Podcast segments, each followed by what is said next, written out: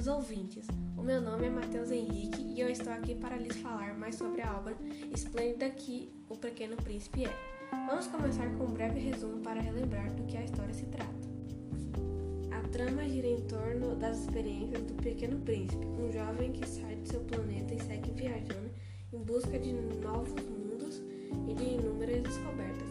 Ele quer saber e aprender cada vez mais. Em uma de suas andanças, o jovenzinho vai parar na Terra, mais especificamente no meio do deserto, local em que encontra um piloto perdido após um pouso complicado.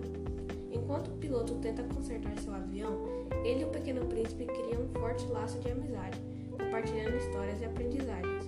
O, pe o pequenino, com seu coração puro e seu instinto curioso, leva o piloto e o próprio leitor a pensar sobre as certezas da vida é na simplicidade dessa criança que compreende a beleza de uma estrela e o valor de uma única flor, e que aprendemos a enxergar a vida sob um olhar o que toma o livro O Pequeno Príncipe, um clássico que perpetua entre gerações, é sua atemporalidade.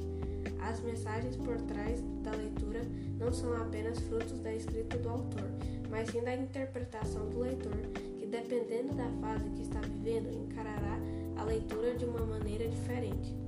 Trata-se de uma história poética que fala sobre nosso dia a dia, sobre nossos amores, nossas amizades, nossa ganância e nossos erros tão comuns e repetitivos.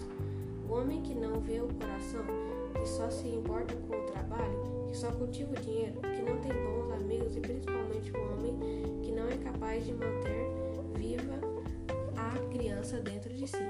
Com essa história mágica, sensível, comovente, às vezes triste e só aparentemente infantil, o escritor francês Antoine de Saint-Exupéry criou há 70 anos um dos maiores clássicos da literatura universal.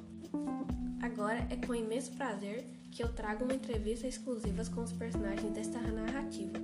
São eles, a raposa e nosso príncipe. Vamos começar com a raposa. Bom dia, senhora Raposa. É uma honra recebê-la em nosso podcast. A senhora poderia nos ensinar o que é cativar? Bom dia, meu rapaz. Bom, cativar significa criar laços, mas infelizmente esse conceito vem sendo muito esquecido nos últimos tempos. Entendo, mas o que a senhora quis dizer com a frase? O essencial é invisível aos olhos e só se pode ver com o coração. Eu quis dizer que o verdadeiro valor de algo ou de alguém não pode ser visto com a visão superficial. Para conhecer o que é essencial, é preciso ver com o coração, ou seja, tirar tempo para conhecer, olhar sem preconceito e sem discriminar. Muito obrigado, senhora Raposa. Bom dia, pequeno príncipe. Seja bem-vindo. Você disse que todas as pessoas grandes foram um dia crianças, mas poucas se lembram disso.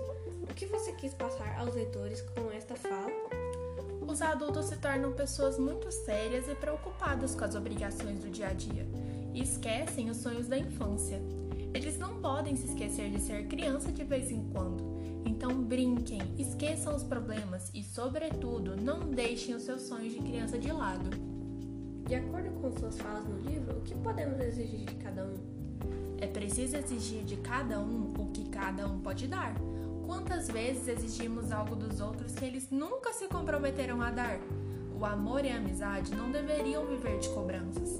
Uma atitude, palavra de carinho ou amizade só tem valor verdadeiro quando chegam naturalmente, não é mesmo? É isso, pessoal. Muito obrigado pela participação. Vamos agora para um estudo sobre o caso. Muito se discute sobre o príncipe, personagem principal do texto escrito, que vive em constante viagem conhecendo sujeitos que vão enfatizar as célebres frases da obra para desbravar o desconhecido, atributo da obra que chega a confundir-se em muitas passagens com a vida do autor. Esse estudo estima pela associação autor-obra e investiga significados em fáceis relações para evidenciar, teoricamente, que Exuperi, além de autor, é o alter ego do Pequeno Príncipe. A intenção primordial é analisar os implícitos os implícitos da obra é a busca do sentido simbólico que há na essência da narrativa a realidade do autor.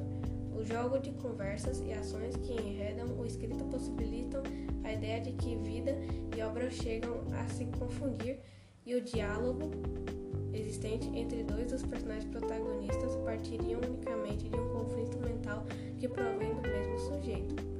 O autor, camuflado por ambos personagens, que em uma ambígua estra estranheza diálogo, dialoga consigo mesmo, ora como criança em sua psique, ora como adulto em sua realidade cênica.